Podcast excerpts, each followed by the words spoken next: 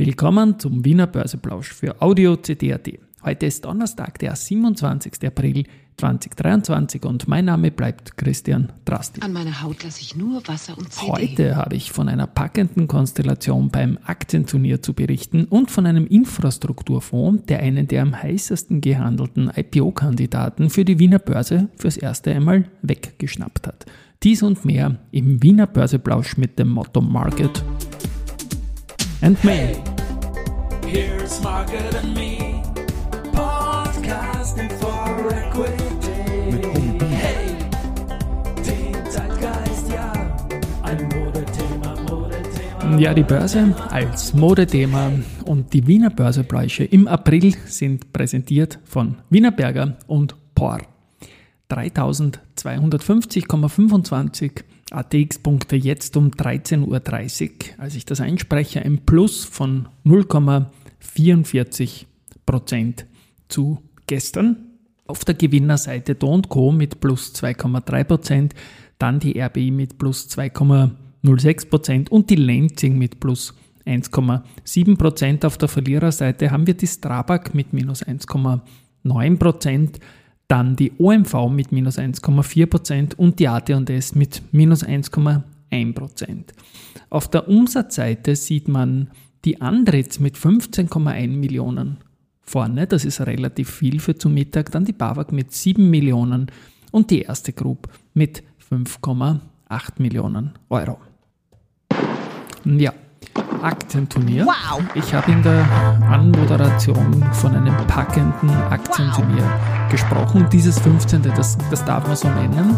Denn wow. es ist jetzt echt so, dass Palfinger ins Finale gekommen ist und das wow. findet heute und morgen statt. Man hat sich da gegen die erste Group durchgesetzt im Semifinale. Und sollte jetzt das Finale gegen die VIG gewonnen werden, dann bleibt der Wanderpokal für immer in Salzburg, weil es der dritte Sieg wäre. Und auch die VIG, die im äh, Semifinale gegen die Unica gewonnen hat, im Derby quasi der Versicherer, ist kein Unbekannter, die haben schon einmal das Turnier gewonnen. Und bin gespannt jetzt, wie das ausgeht. Momentan ist die VIG knapp vorne. Es zählen die Tagesveränderungen von heute und morgen, also Schlusskurs Mittwoch bis Schlusskurs Freitag. Und ich kann jetzt schon spoilern, morgen werde ich dazu ein herrliches Bild bringen dürfen, was die beiden Unternehmen VIG, Palfinger und den Wanderpokal passiert betrifft. So, Anmoderiert habe ich auch, dass ein Infrastrukturfonds einen der am heißesten gehandelten IPO-Kandidaten für die Wiener Börse weggeschnappt hat. Da geht es jetzt natürlich nicht um den Flughafen, weil der ist ja noch an der Wiener Börse und das IPO ist ja auch schon ein paar Jahre her. Aber der IFM, der Infrastrukturfonds, der hat natürlich den Streubesitz jetzt ordentlich ausgedünnt. Aber es geht, wie gesagt, nicht um die Wiener äh, Börse und den Flughafen, sondern es geht um die Wiener Börse und Best in Parking. Da ist gestern eine Nachricht gekommen, ähm, dass ein neuer Miteigentümer einsteigen wird. Und zwar hat der, der Parkraumbetreiber Best in Parking eine Vereinbarung mit Macquarie Asset Management über den Macquarie European Infrastructure Fund 7 zum Erwerb einer wesentlichen Minderheitsbeteiligung auf Basis einer Kapitalerhöhung getroffen. Und das Ganze wird jetzt mal dem Closing zugeführt und das soll dann im dritten Quartal 2023 soweit sein. Nun war es ja so, dass Best in Parking einer der großen Börsekandidaten für die Wiener Börse ist und war und auch geoutet als solcher war. Und die Nachricht von gestern heißt natürlich, dass es in der nächsten Zeit eher keinen Börsegang geben wird, so meine Vermutung. Ich habe das auch das Unternehmen gefragt und die Investor Relations Verantwortliche, die Anna Wey, hat ähm, gegenüber dem Wiener Börseplausch, also diesem Kino hier, geantwortet, dass das jetzt mal so ist, dass es da natürlich mal jetzt den Macquarie-Einstieg gibt. Ich glaube, fürs Unternehmen ist es insgesamt eine schöne Sache, dass da wer mächtiger einsteigt, ist ein führender Investor im Bereich Parkinfrastruktur und E-Mobilitätslösungen. Und ja, die Konkurrenz äh, MA, auch, wenn es nur eine Minderheitsbeteiligung ist zunächst und Börse, die ist halt einfach da. Für die Wiener Börse ist es sicher schade, dass das jetzt weit, weit, weit nach hinten gerückt scheint, so wie ich glaube. Also Best in Parking momentan mal nicht. Best in Parkring, der Wiener Privatbank Wolfgang Mateka, der hat heute wieder einen Podcast veröffentlicht. In diesem Kino werde ich auch verlinken dann in den Shownotes. Keine harte Pause, Geschichte wird gemacht, CD voran. Börsegeschichte gibt heute auch einiges an diesem 27.04. und zwar vor 16 Jahren. Am 27.04.2007 hat die Aktie der Erste Group ihr High bei 61,2 Euro markiert. Und die VIG, jetzt ja momentan äh, im Finale vom Aktienturnier, hat am 27.04.2015 also vor acht Jahren, die längste negative Serie, äh, zehn Tage damals am Stück, in ihrer Börsegeschichte beendet. Wie gesagt, aktuell läuft es viel besser, weil wenn es nicht gut laufen würde in den jüngsten Tagen, dann würde man nicht im Finale vom Aktienturnier stehen. Und auch der ATX hat eine interessante Sache, nämlich am 27.04.2021, also heute vor zwei Jahren, hat die schnellste Kursverdoppelung in der Börsegeschichte von ATX auch schon deutlich mehr als 30 Jahre äh, ihren Abschluss gefunden. Und zwar hat es 405 Tage gedauert vom 18.03.2020, eh schon wissen, Corona-Absturz, bis eben zum 27.04.2021 gedauert. Also wir haben jetzt hier in diesen 405 Tagen Kalendertage und keine Börsetage. So, wenn es interessiert, was da damals die absoluten Niveaus waren, ähm, im Corona-Crash ist es auf 1630,84 Punkte Schlusskurs zurückgegangen und die Verdoppelung dann heute vor zwei Jahren führte auf 3262,6 Punkte und das ist um 12 Punkte mehr, als ich heute als Zwischenstand um 13.30 Uhr mit den 3250 Punkten anmoderieren durfte.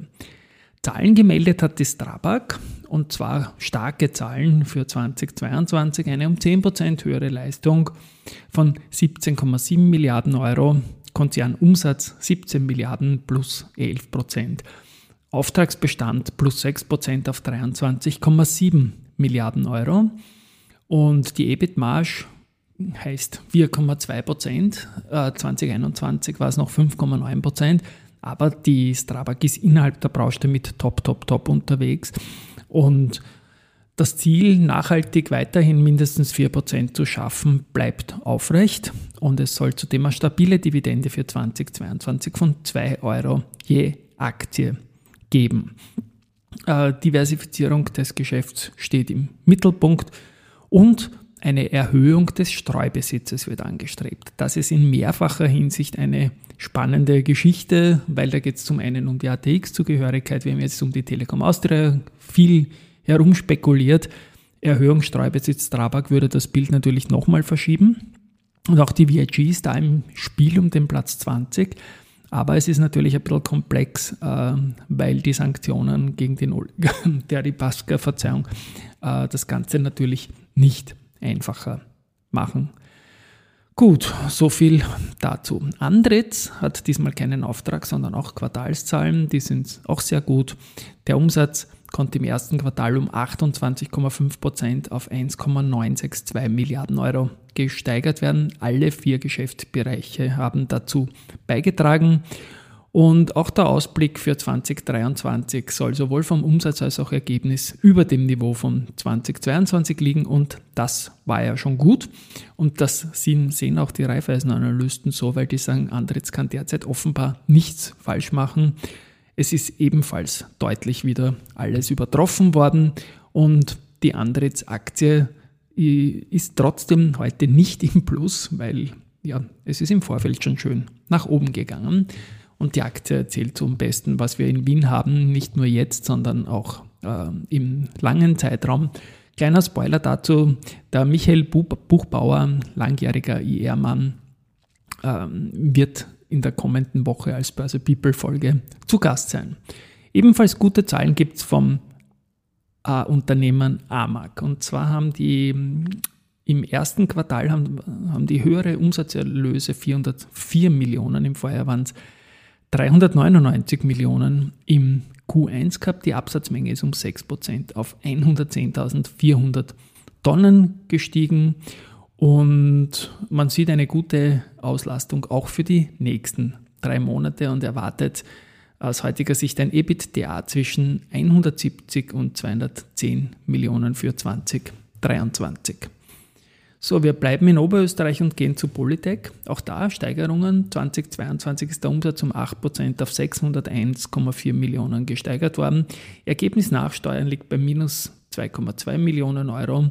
2021 war es ein Plus von 7 Millionen Euro. Dividende 10 Cent werden vorgeschlagen. Und das wundert zum Teil die Raiffeisenanalysten, äh, die sonst sagen, ja, es ist ein positives Betriebsergebnis, ähm, aber dass eine Dividende gezahlt wird, ist eine Überraschung. Man hätte da eher eine Aussetzung erwartet, aber positiv sehen die Raiffeisenanalysten auf jeden Fall einen Cashflow von 34 Millionen Euro. Also dieser operative Cashflow ist eine gute Sache. Warimpex hat ebenfalls Zahlen geliefert. Ähm, 12 Millionen Steigerung auf 42,9 Millionen Euro im Ergebnis. Äh, höhere Auslastungen der Büroimmobilien in Polen und die erstmalige Vollkonsolidierung einer Immobilie in St. Petersburg. Es wird keine Dividende für 2022 hier vorgeschlagen und für 2023 liegt der operative Schwerpunkt in der Bauvorbereitung und Erlangung von Baugenehmigungen sowie in der Fortführung der bestehenden Bau- und Entwicklungstätigkeiten. Ja, so viel zur Warimbex heute. Die Aktie ist gestern schon sehr, sehr stark gestiegen. Meyer-Mellenhof hat bei Polen ein Investitionsvorhaben zur Steigerung der langfristigen Wettbewerbsfähigkeit verabschiedet. Auch das ist noch zu sagen. Und finally haben wir noch Research. FMR Frankfurt Main Research, Main Research bestätigt das Buy für Marinomed und reduziert das Kursziel von 110 auf 85 Euro, was noch immer mehr als eine Kursverdoppelung darstellen würde. Wie gesagt, morgen finale Aktienturnier. Ich habe dazu ein witziges Bild und VIG und Balfinger die Hauptdarsteller dieser Tage. Tschüss und Baba.